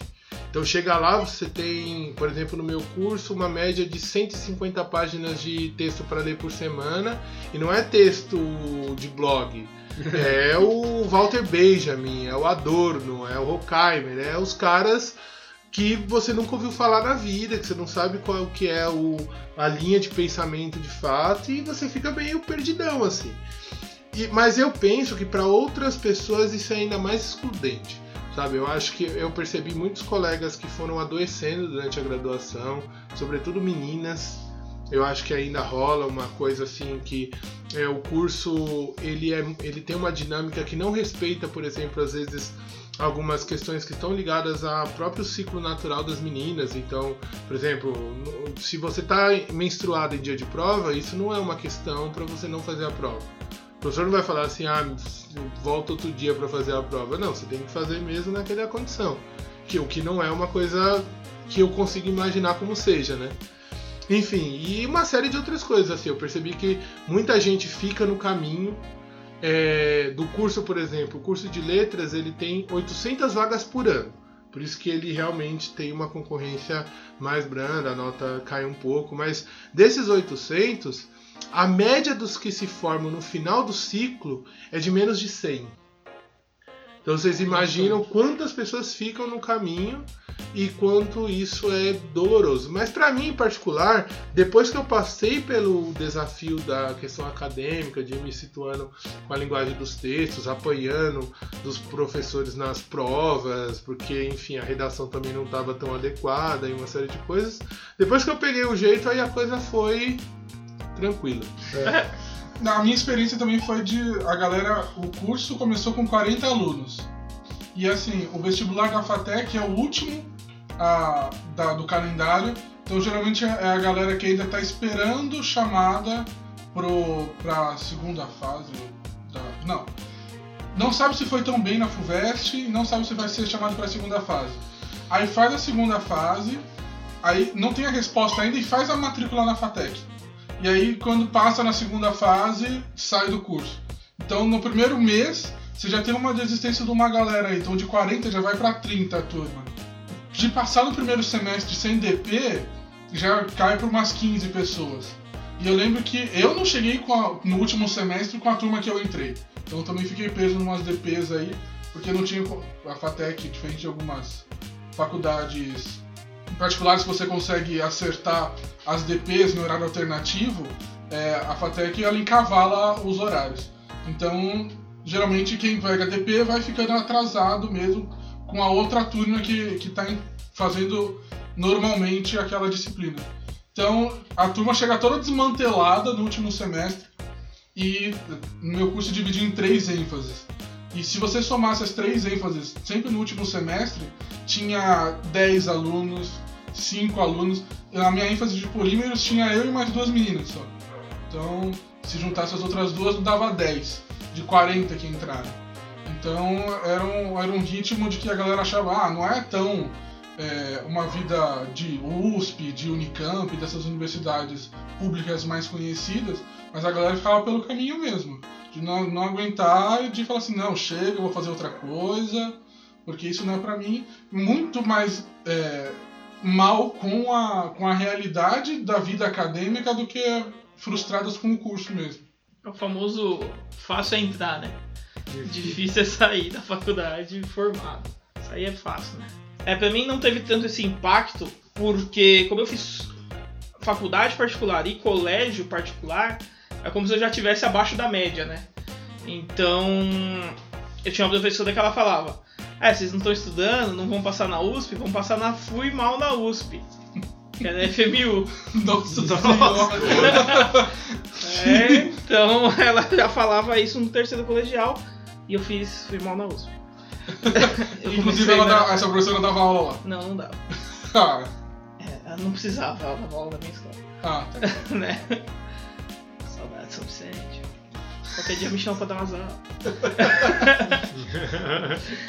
Então a faculdade pra mim foi bem. não tinha essa sensação assim de distanciamento. Teve uma aproximação muito grande com um órgão à parte da faculdade, mas que tá envolto em todas as faculdades aí. Seria o meu fígado. É. mas é o bar, né? Quase.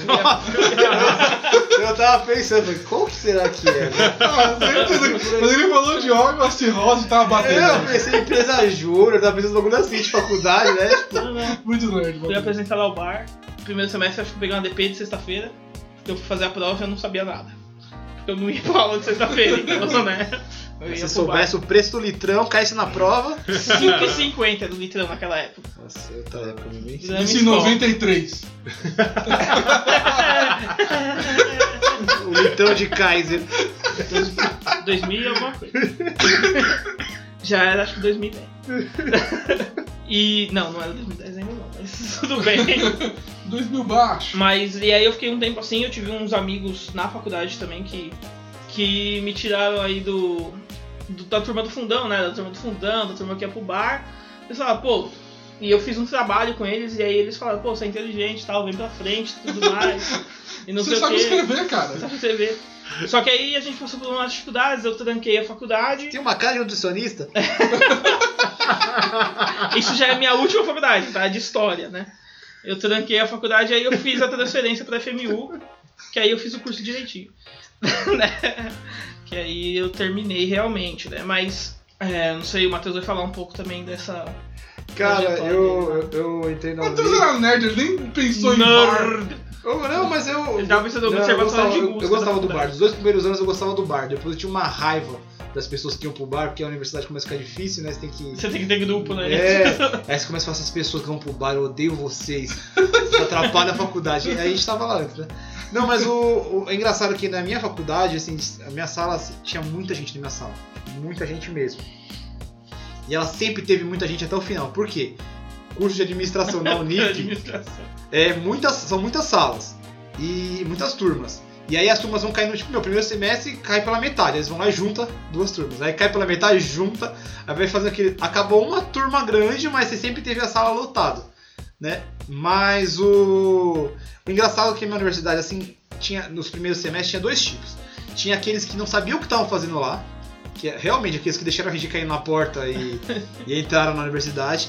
E aqueles que faziam a universidade porque precisavam mercado de trabalho mesmo. Então tinha muito cara que vinha com camisa do trampo, com as camisas tipo, camisa social bordada com o nome da empresa, tá ligado? Tipo, com cara sofrida, comendo um dog chegando do trampo. Cara sofrido. É, Você não sabe o que era por causa do dog Que ou eu- por causa é. do trampo. Não, então, mas na minha sala era isso, era muito isso. Um pessoal bem mais velho, que você vê que tá, tipo, pleiteando uma promoção no trabalho e, e foi buscar um curso superior pra poder ter essa promoção, pra poder chegar nesse. pra ter esse reconhecimento profissional, né? E até conseguir melhor condição de trabalho, assim. Então, era muito nítido na minha sala. Então você via os caras chegando. E assim, era muito engraçado, porque os caras davam muito valor pro curso que estavam fazendo. Principalmente que eles estavam tirando dinheiro do bolso mesmo Pra poder ter uma coisa melhor no trabalho. Então tinha uns quebra-pau muito engraçados na minha sala. Tipo, por exemplo, às vezes o cara dormia na sala, o professor falava, sai da sala, né? O cara, que sai da sala? Eu tô pagando isso daqui, tipo, desesperado, porque, ô, meu, custa caro, é meu trabalho, eu tenho família, tipo, então tinha muito pai de família, assim, você via que, até no churrasco de, de formatura, eu não fiz formatura, né? Mas eu fui no churrasco. E a minha galerinha, que os moleques mais novos, tipo, no churrasco, todo mundo lá. Prioridades. É, e assim, os- o resto da turma levando os filhos, os, né, tipo, os pais de família, assim, levando a família mesmo pro churrasco. Então, é um perfil muito diferente de universitário do que o jovem que vai fazer o vestibular, que tá começando a vida. Não, é uma galera que não teve a oportunidade de prestar o vestibular na época que eles queriam e aproveitar essas universidades, as unis, né? Eu tenho duas visões sobre as unis, né? Eu, eu fiz unis, né? Então, eu fiz a Unip, que, meu, campus enorme, muita, muita gente, né? Explica o que, que são as unis. Acho que é As unis são as universidades mais baratas, as mais populares, né, mais acessíveis, que então que abrem cursos de bandeja, assim, né? Tem muito curso, muita opção. É muito simples passar no vestibular, é, não tem um- uma exigência muito grande, né? Eu e o Júlio a gente fez umas unis, né, Júlio? Fizemos isso. Mas não, não menospreza a universidade. Eu até falo, eu fiquei impressionado que eu entrei no curso pensando numa coisa e depois eu tive aula com professores da GV, professores da PUC, tipo, uns casos gabaritados que. Eu também passei por uma transição. Na época que eu tava na Unip, a Unip tava. Ela tava mudando seu conceito na. No, no MEC, então tô querendo eh, valorizar mais os cursos. Então eles contrataram muitos professores mestres doutores, que não tinha antes, né? No começo das, das unis eram só professores com graduação, no máximo uma pós-graduação lato senso. E na minha época não, eu peguei muitos mestres doutores, né, pós-doutores. Então eu tive um professor Bala, que ele era professor da GV, que ele era pós-doutor em administração. Então a gente acaba tendo um contato com outro nível de, de, de nível acadêmico, que me surpreendeu, que não sabia que, que era doutorado, né? Pra mim, doutor era advogado e médico. Mas também, na época da universidade de graduação, não me interessou a carreira acadêmica. né? Até porque, como a universidade é voltada para o trabalhador, da Unip, então eles batem muito na tecla de mercado de trabalho, de você se inserir no mercado de trabalho, de conseguir vagas em boas empresas, né? conseguir colocar currículo mesmo, assim, você conseguir arrumar um emprego bom e você trabalhar na área que você está se propondo. Né? Eu não sei se todas as universidades são assim, que batem tanto nessa tecla, mas lá eles falavam muito de conseguir um emprego, você ser, tipo, é, as corporações, tanto que o meu TCC foi diferente dos TCCs, não foi uma monografia, foi uma consultoria que a gente teve que fazer. Então a gente pegou uma empresa, fez uma consultoria, então quer dizer, você já se coloca como, como proletariado mesmo, né? Então você já vai para o mercado de trabalho sabendo que você vai. É, e engraçado, na época não tinha nem essa visão tanto de empreendedorismo, então era você ser funcionário mesmo, né? Mas é interessante, eu não, eu não tinha essa visão da carreira acadêmica, coisa que eu fui ter depois com a minha caminhada, e aí eu fui fazer a pós-graduação, e aí sim, me interessa hoje a carreira acadêmica, não consigo fazer um mestrado, né? Porque as bolsas estão sendo cortadas, Pois é. mas, mas acho que isso hoje me abriu possibilidades, eu tenho uma outra visão. Então, eu acho que eu só queria comentar, voltar um passinho só da depoimento da Maria também, chamar atenção para essa coisa mesmo de você não se sentir a princípio apropriado para entrar numa universidade, sobretudo a universidade pública, e hoje nós temos uma gama muito grande de cursinhos populares, Sim. que são cursinhos de iniciativa muitas vezes de pessoas que estão ligadas a movimento social ou ligadas à própria universidade, que reúnem estudantes daquelas disciplinas. Então, por exemplo, eu, quando ainda era estudante de letras, já fui professor de cursinho popular e maior parte dos colegas que atuam comigo no cursinho popular ainda são estudantes. E é uma iniciativa muito bacana, ajuda muita gente mesmo que não teria nenhuma perspectiva. Então, assim, é, se você estiver ouvindo, estiver interessado né, nessa coisa do vestibular e quiser se preparar a um custo zero ou a um custo muito baixo, procure os cursinhos populares que vale a pena. É, e o Matheus tocou num outro ponto que eu acho interessante, que é o perfil de universidade que você procura de acordo com o que você pensa. Né? E aí eu acho que a gente já entra um pouco na questão de como que escolher a carreira, né? o que, que a gente pensa, mas assim, a universidade ela tem propostas diferentes. O Matheus tocou num ponto interessante que é a diferença das universidades de acordo com o interesse que você tem na carreira, né? Então, às vezes, por exemplo, se você é uma pessoa que está interessada em fazer uma faculdade para melhorar o seu currículo, para ter mais chance no mercado de trabalho, às vezes a universidade pública pode não ser o melhor negócio. Porque a universidade pública ainda tem um formato muito mais teórico e acadêmico. O que significa isso? A proposta da universidade pública é formar pesquisadores, na sua grande maioria. Independentemente da área. Ah, mas eu, eu, eu sou engenheiro, eu vou fazer doutorado em engenharia? Sim. É, eu sou economista? Também. Então, assim, a universidade pública, o foco dela é formar pesquisador que consiga produzir conhecimento. E aí, para isso, a gente pode falar mais sobre isso mais para frente, em outro programa, mas para isso aí a gente segue aquilo que a gente chama de carreira acadêmica. Você vai fazer um mestrado estrito senso e um doutorado. E aí, depois que você entra no doutorado, é que você consegue, de fato, é, pleitear carreira acadêmica, um, um concurso numa universidade pública. Virar professor de. Virar um professor de uma universidade, virar um eu, tive, eu, tive, eu tive uma pesquisador. professora que ela tinha uma frase ótima, né? Que um, cara da minha sala da pós, ele virou e falou assim, não, porque eu acho, ela falou, então, você faz a sua graduação, o seu lato senso, o seu mestrado, o seu doutorado. Aí no seu pós-doutorado você começa a achar alguma coisa. Exato. Até lá você Nossa. concorda ou você discorda, né? E se discordar, ainda assim você precisa Você concordar com, com outra autor. pessoa, é isso. Com outro autor, doutor. Não tem a sua própria tese ainda. Exato, é, é bem isso mesmo. Eu lembro que no meu primeiro ano de faculdade havia a- uma professora falou assim: olha, nós estamos aqui para formar pesquisadores. A- aqui na sala de aula é apenas um apoio. A, a faculdade de vocês é na biblioteca. Então, assim, ela, ela era muito doida, assim, deixou a gente apavorado, pelo menos a mim. É, tanto que eu fui reprovado na disciplina dela. Mas. Porque nunca mais fui. Então, o pior Marco deixou de vir pra aula e foi pra biblioteca. É, então. Ninguém Mas- passava a lista de presença lá.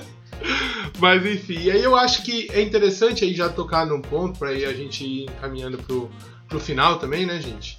Que. Porque, enfim, né? Estamos gravando tarde. comentou sobre o, o Matheus e o, o Marcão comentaram sobre esse negócio de você achar e tudo mais. Acho que isso é muito na área de humanas. Porque na área tecnológica, é, você, você tem que inventar o tempo todo. Então, mesmo que seja uma faculdade é, mais voltada para o mercado de trabalho, é, as faculdades de tecnologia têm essa tendência de, mano, cria alguma coisa nova agora e a partir daí. Então, o ser inovador e você ter as suas próprias ideias e testar, a diferença é que se você tiver num, numa, num âmbito mais acadêmico, você vai testar com hipótese e embasamento científico. Se você está em uma empresa, é, às vezes você acaba indo mais pro empirismo de vamos testar para ver se funciona, se não funcionar, só torcer para não estourar a nossa cara. Eu acho que são duas visões. É, fornecer mão de obra para o mercado de trabalho, mão de obra, é, entre parênteses, qualificada. Eu ia fazer um parênteses com a mão aqui, mas não ia saber o que é. Aí ele fez aspas. Você Só fa- pra deixar claro. É, eu tô fazendo agora um parênteses. Muito obrigado pela sua correção que ninguém viu, Júlio. De nada. Mas o informar mão de obra mercado de trabalho. Mas eu acho que são dois papéis que se cumprem, né? Porque o ensino superior já é uma barreira muito difícil, né? Para as pessoas acessarem. Então, é, se colocar na. jogar o jogo, né? Então, se você quer realmente fazer uma universidade pública, você vai ter que, infelizmente, nos dias de hoje, se submeter a cursinho, a exaustivas horas de estudo, se colocar à disposição. E busca, a gente tem que buscar maneiras de que isso não seja esse fardo que seja para as pessoas. Né? Então aí é um outro lado, aí já entra política pública, nossa militância, nossa participação nos meios da sociedade para poder reverter essas situações. Mas agora, quem quer fazer um- uma universidade vai ter que se jogar o jogo. Ou você vai entrar numa uni e vai se propor a fazer o vestibular e e estudar da- da- daquela universidade, ou você vai se colocar nessa questão de desgaste emocional, porque é pesado, né? As pessoas ficam desgastadas, doentes, né? O, o Júlio falou bem. Questão, pega dois dias de prova, um dia você não tá bem e já era. Você perdeu um ano, um ano de frustração, de dinheiro gasto com cursinho. Mas a gente precisa também pensar alternativas para amenizar esse espaço de, de acesso à educação. O governo atual, é fácil de pensar isso? Parece que é impossível, né? Fácil de pensar contrário. É, é fácil de pensar que você vai ter mais dificuldade de acessar algum curso superior. A gente, infelizmente, escuta o ministro da Educação falando que existe um fetiche sobre o ensino superior, né? Quando os níveis de pessoas cursando ensino superior no Brasil, comparado com outros países, é muito baixo. Assim como. É uma visão muito diferente de Sim. proposta, né? Porque o, o governo anterior, né, é, ele tinha a pretensão de vamos primeiro inserir. No caso, Eu- o governo anterior anterior, né? É, o anterior anterior, é o governo do PT, né? Pulo. É, é, enfim, depois do golpe, né? Mas antes do golpe, a, a perspectiva era: não, vamos inserir primeiro a galera e a gente vai qualificando na medida em que essa, a gente democratiza, né? Que era o grande debate, inclusive, que o Paulo Freire já fazia lá atrás. Por que, que tudo no Brasil que democratiza perde a qualidade? Por que, que a gente não consegue ampliar e democratizar os acessos sem que isso se torne algo menor? que a escola pública, muita gente diz isso, né? Nossa, que no passado a escola pública brasileira já foi boa, a gente aprendia tudo na escola e hoje em dia ninguém valoriza mais a escola. Na verdade, a gente tem, sei lá, um pouco mais de 40 anos de escola democratizada. O, o, pra, assim, eu, eu, uma vez eu fiz uma equivalência que pareceu, me pareceu muito é, plausível. É, alguns anos atrás, é, você precisava fazer propaganda para os pais matricularem seus filhos na escola, sobretudo em zonas rurais, que a gente ainda tem uma perspectiva de que o filho é uma mão de obra. Aí, ou em contextos urbanos, como por exemplo o que a Maria falou aqui do feirante, que acaba colocando seu filho, muitas vezes não, é, não são todos, mas muitas vezes acaba colocando o filho para ajudar, né? Porque é muito trabalho, pouco, pouco recurso, enfim. Então, assim, a criança ainda era muito vista como uma mão de obra. E aí você convencer o pai numa região rural, que onde ele tem oito filhos, a colocar essas crianças na escola, é, é difícil. Você precisa ter um, um discurso que convence essa pessoa de que inserir a criança na escola, permitir que ela se forme, permitir que ela se qualifique, aumenta inclusive a perspectiva de ganhos para a família, né? A família tende a ganhar mais, é, inclusive dinheiro financeiramente, se os filhos estão mais bem formados do que se eles estiverem apenas sendo utilizados como obra. É, mas não necessariamente o, o, o que é prometido, né? Então acho que teve uma realmente teve uma redemocratização, essa o aumento do acesso da, das pessoas a, ao ensino superior, só que a, as empresas e a economia não acompanham esse mesmo ritmo. Porque a nosso mercado de trabalho mais comum aí é assim, quando mais é, formação você tem, maior é o seu cargo na empresa. Então aí quando todo mundo vira, tem agora, então para você ser gerente, você precisa ser formado com numa graduação X. Agora todo mundo é formado, tem essa graduação. Todo mundo também não, né? É, a gente tem uma parcela da população que agora tem acesso a essa formação. E como é que você vai fazer? Você não vai dar esse cargo que paga bem, entre aspas, para todo mundo agora. Então é engenheiro formado que não é registrado como engenheiro. Ele é registrado como analista, porque se você for registrado como engenheiro, você tem que pagar o piso que é de R$ 8.500.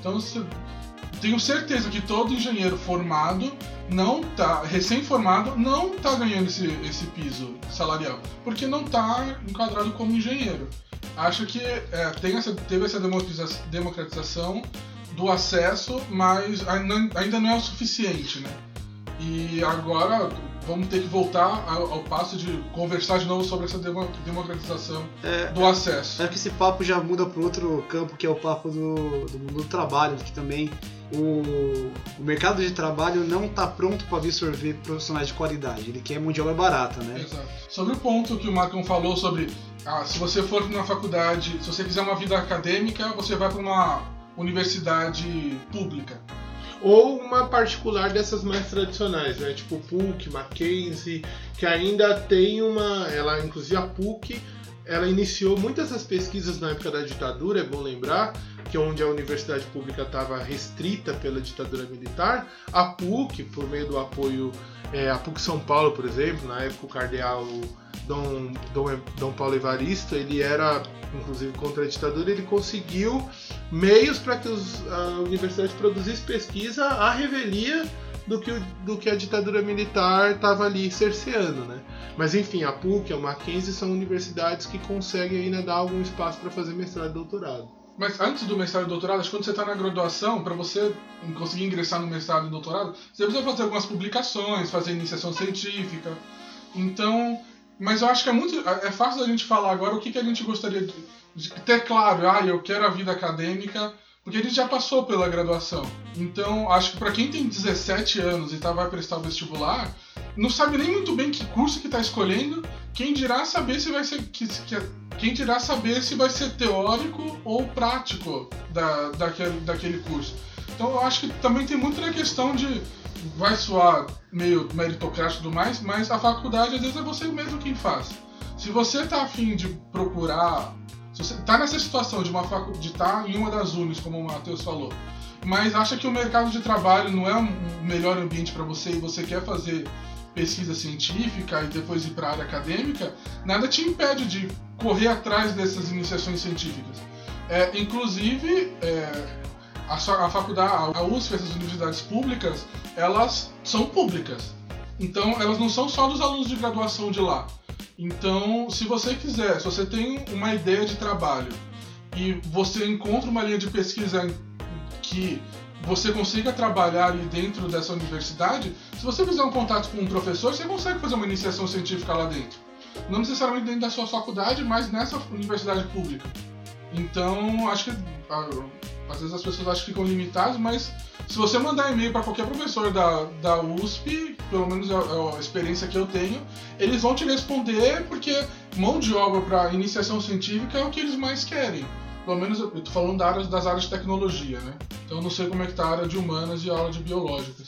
É que a gente acaba sempre entrando no, no ciclo da, de como a informação chega em quem está afastado desses ciclos. Né? Exato. Essas informações não, não chegam, né? Elas não chegam na periferia, elas não chegam nas escolas públicas. A gente não tem. não sabe nem o caminho a seguir. Não sabe nem que carreira escolher, né? Eu, eu, eu descobri que era possível fazer iniciação científica na, no ensino médio com o depoimento do Messias. É, eu descobri há um tempo atrás com o podcast a, a menina também falando que o sonho dela era fazer iniciação científica no, na, no ensino médio. É, então fica esse ponto de, meu, se você não, não se sinta limitado e a área da, o momento da graduação é um momento de, de experimentação ali. Você tem os quatro anos, três anos quando é tecnologia, cinco anos quando é direito, direito, engenharia, mas é a hora que você tem que experimentar e principalmente não fazer o, o vestibular pensando que vai ser a última graduação da sua vida. Então, tem o exemplo aqui do Marcão cursando a filosofia agora. O Júlio prestando para nutrição, depois caindo para história. É, eu entrei com tecnologia, estou terminando o engenharia mecânica. Então a galera acaba tendo esse. A sua paixão se libera. Matheus? Oi? É, Gestão de políticas públicas e projetos sociais. então, Mas quando eu, era, administração, quando eu era adolescente, meu sonho era fazer música mesmo, né? Eu queria. tocar clarinete. trompete, já trompete. foi. E não era o Lula Molusco. Assistam o primeiro episódio, ele conta bastante, assistam. Ouçam. Primeiro episódio? É, o primeiro, É o primeiro episódio. Não é o piloto. Então bora pro nosso momento Macunaíma. Momento Macunaíma! Olá pessoal, para o nosso momento Macunaíma de hoje, é, a gente não vai ter necessariamente uma correspondência direta do que seria um vestibular na língua tupi, porque o tupi ele não, não tinha esse tipo de sistema, né? Os índios tupis eles não ri- os rituais de passagem deles, vamos dizer assim, da vida adulta era um outro tipo de sistema. O menino passava pela pelos rituais para se tornar um guerreiro, por exemplo. Então ele ia para a casa dos homens. Em algumas culturas indígenas, eles tinham uma espécie de quarentena, onde esse rapaz era preparado e aí ele tinha que passar por, por exemplo, uma prova de caçar um animal feroz para poder provar sua coragem e de que ele não vai desonrar a comunidade. E as meninas, a partir da primeira menarca, né, primeira menstruação, elas eram, começavam a ser preparadas para o casamento, para cuidar dos afazeres domésticos, mas uma criança indígena, ela já aprende os afazeres da sua comunidade desde muito pequena.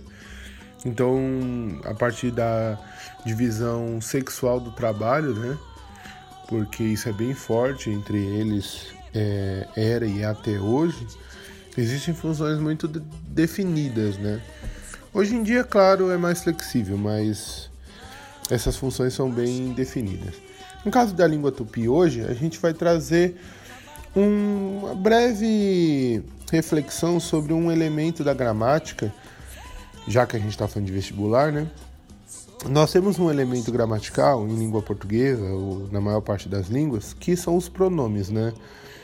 Os pronomes são é, a parte da língua que substitui os nomes. Então, eu tenho pronomes pessoais como eu, tu, ele, nós, vós, eles. Eu tenho pronomes possessivos como meu, seu, nosso. Enfim, É, esses pronomes em tupi existem correspondência. Então, por exemplo, os pronomes pessoais em tupi são Ixé, Endé, Aé, Oré, Iandé, Pen, Aé. É, isso é eu, tu, ele, né? E existe nós exclusivo, que é Oré, e Iandé, que é um nós inclusivo.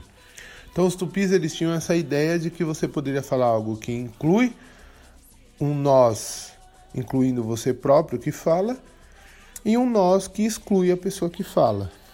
É uma maneira de você marcar essa questão na língua tupi. Só que a gente vai ter também em tupi os pronomes possessivos, né?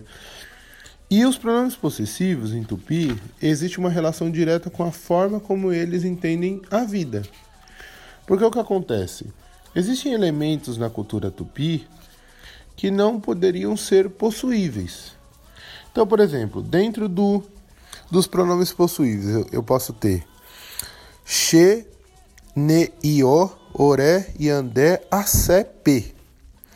Então é o meu, o teu, o seu, o seu próprio, o nosso exclusivo, o nosso inclusivo, a sé que é um nosso universal e o p que é o vosso.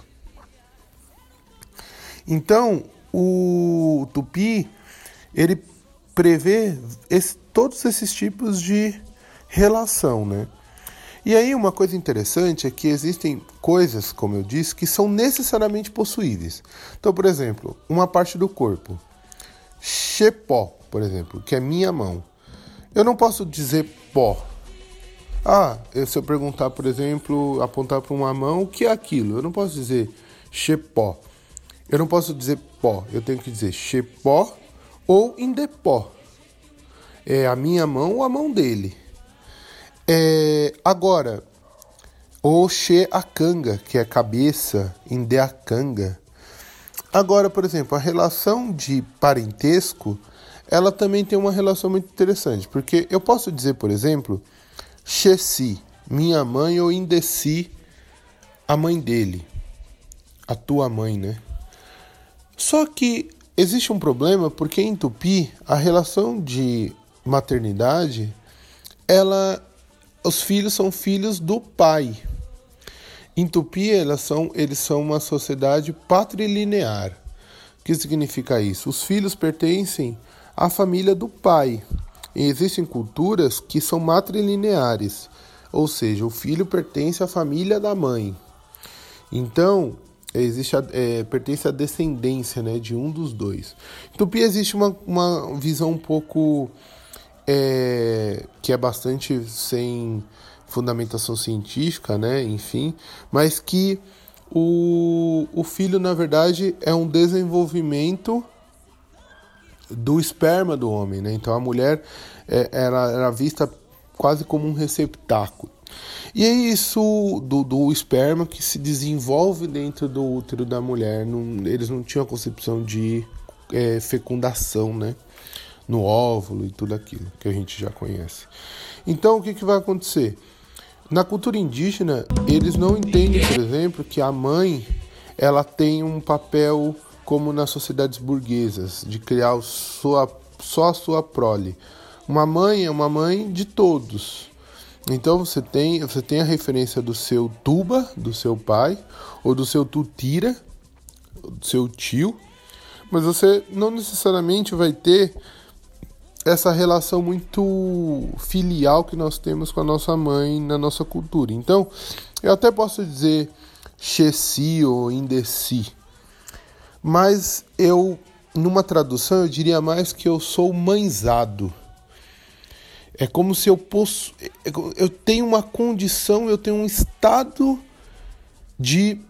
É, de mãe. Assim, há, existe uma mulher que cumpre essa. Eu sou mãezado, né? Eu tenho. É como se eu tivesse uma mãe, mas não no sentido possuível. E aí nós temos elementos como é, elementos da natureza, é, Ibira, She Ibira. Isso não é possível falar em tupi, a minha árvore. Ou Shepirá, meu peixe. É, não, não há possibilidade porque são elementos que não fazem parte da concepção de possuível, é da natureza. Ninguém pode possuir na, na natureza na concepção indígena. Isso é muito curioso. É, Taba, né, que é a aldeia, também é complicado. Como é que a aldeia é sua? A aldeia é de todos, né? Então esse Endetaba ou Xetaba, tua aldeia ou minha aldeia, é complicado, porque a aldeia é um espaço comum. Ok, galera? Então fica aí o nosso momento Macunaíma. Um forte abraço a todos.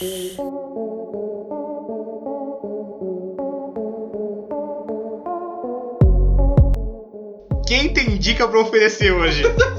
Eu queria falar de um filme que eu gosto bastante, acho que muita gente aqui já ouviu, já viu, enfim, que é o Escritores da Liberdade, que é um filme que fala de um contexto americano, de muita violência e uma professora consegue cativar os alunos a se engajarem, a, a meio que se enxergarem como iguais e, e diminuir um pouco a rivalidade de gangue que eles, que eles vivenciavam lá no território a partir da experiência da própria Anne Frank. Ela traz essa coisa da discriminação nazista para mostrar para eles que a discriminação é algo que é, vai matando a vida das pessoas e impossibilitando que elas, é, que elas cultivem os seus sonhos, né?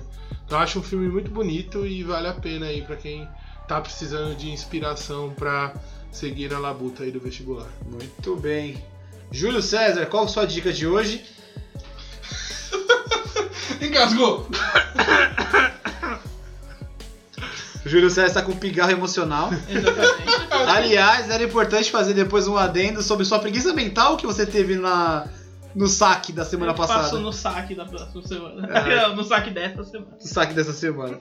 Bom, então eu vou dar minha dica. Minha dica não tem nada a ver com o tema hoje, mas é um álbum de um violoncelista italiano. Nossa senhora! É O cara tá cult, hein? É, É muito bom, sou muito fã. Chama Federico Pulpi. Eu e a Bia a gente conheceu sem querer. A gente foi ver o festival Admirável Música Nova no Centro Cultural Banco do Brasil. Teve várias parcerias, né? Teve uma parceria de um grupo que os caras é, chama Piano Orquestra, que eles faziam um grupo com Marcelo Genesi e Mariana Aidar. Aí depois a gente viu um show lá que é do Yami Music com o Criolo. É lógico que a gente foi por causa do Criolo, né? E só que o Yami era o- uma dupla de percussão do Marco Lobo e do Federico Pupi. Eu fiquei muito impressionado com o repertório do Pupi, porque ele toca violoncelo e faz um mix com música eletrônica. E é muito legal. Puta, é muito legal mesmo o trabalho dele, cara. E eu fiquei muito, muito, muito fãzaço mesmo. Então, indico o álbum novo dele, que não é nem tão novo, que já faz um ano aí. Chama Marinheiro de Terra Firme. É, em especial a música Cirana dos Náufragos. É muito bonita e é muito legal e. Vai- Tem nas plataformas de streaming? Spotify e YouTube dá pra ouvir de graça, mas escutando no Spotify que acho que ele ganhou um dinheirinho com isso. Então. Olha o jabá, de Não, ajuda o músico, né? Quem já foi músico sabe que qualquer pingadinho que cai é importante. Mas é muito bom o trabalho dele. Cara, eu só queria. Quem já foi músico? Ai, ai, eu que já fui músico. Não, ó, mais uma dica, rapidinho. Eu que vivi esse sonho! Mais uma Minha coisa. dica cultural é ser músico! Cara, Aprenda o instrumento, você que é. Mas, ó, não, é rapidinho. Também tem um- uma música muito boa você dele. que é preguiçoso, que filho da puta!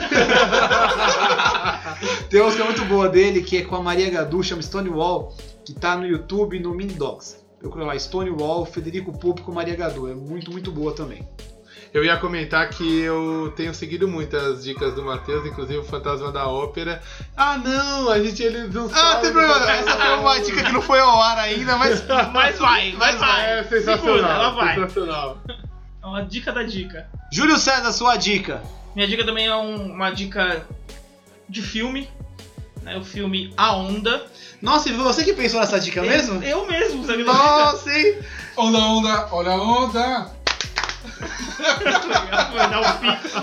Pode pegar! Vai. Não, eu tava com essa dica na cabeça pra um outro programa aí que vai ao ar. Mas o nosso diretor aqui, ele fez questão de lembrar desse filme. E é um filme muito bom, um professor. E ele simula um regime fascista. Né, num instituto e aí ele vai o filme vai mostrando todos os desenvolvimentos dessa simulação e esse grande movimento chama a onda, né? Então vale muito a pena. Eu não sei se tem Netflix, acho que não tá mais.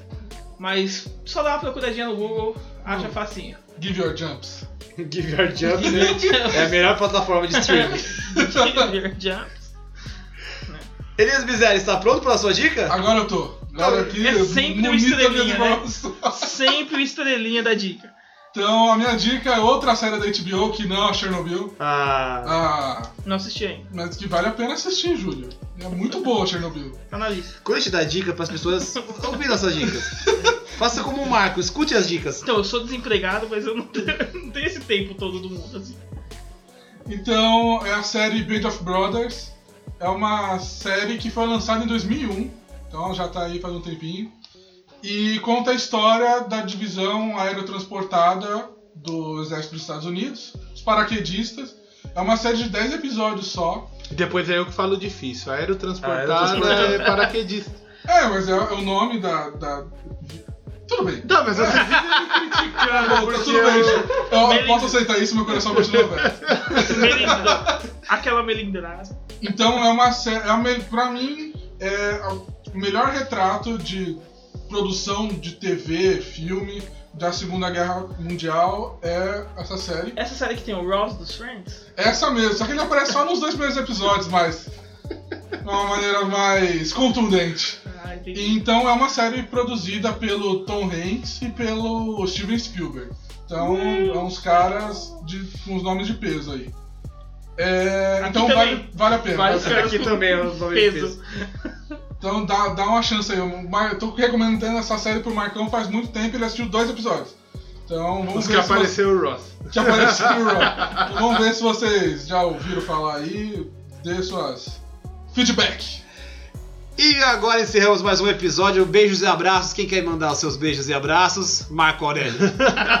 Eu quero mandar um abraço pra Maria e pro Messias, que não são Jesus e Maria, mas. Pensei que era mãe e filho. ó. mas que é, de forma bastante é, gratuita e Literalmente. Literalmente. literalmente mandaram seus áudios aqui pra gente contando um pouco da história de vocês. Eu quero desejar muita sorte nessa início de empreitada pra vocês e pra todo mundo aí que tá prestando vestibular e que tá nos ouvindo. Um grande abraço. Eu quero Grande mandar um beijo um abraço pra nossa plateia de hoje. Nós tivemos plateia. Aê! Pra Bia e pra Cris que vieram assistir o programa. A Bia, que é a primeira dama de mim, Do meu mundo. Da minha bolha. da Mateuslândia. a primeira dama da Mateuslândia. E a Cristina Cardoso, que cede gentilmente esse espaço por um O aluguel estúdio dela. Não muito confortável para nossos bolsos. Mentira, ela cede de bom grado o quarto. E arrumou até uma máquina de lavar pra gente lavar roupa suja depois do episódio. E hoje também temos nosso editor, diretor, que aparece em um episódio a cada cinco. Henrique Vizelli. só apareci no piloto, velho.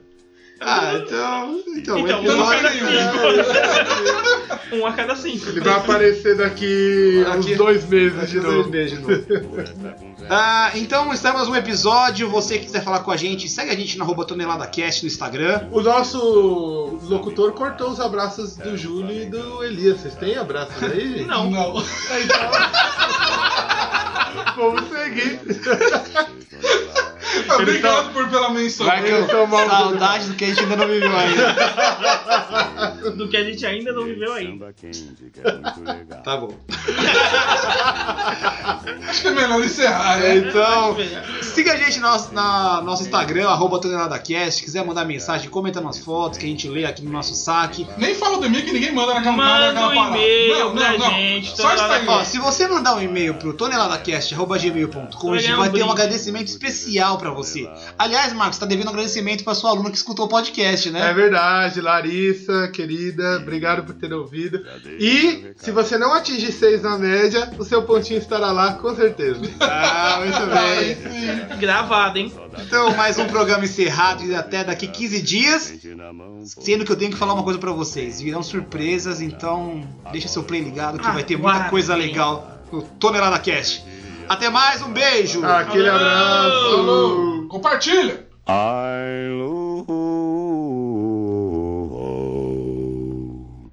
É o 16 16 toneladas.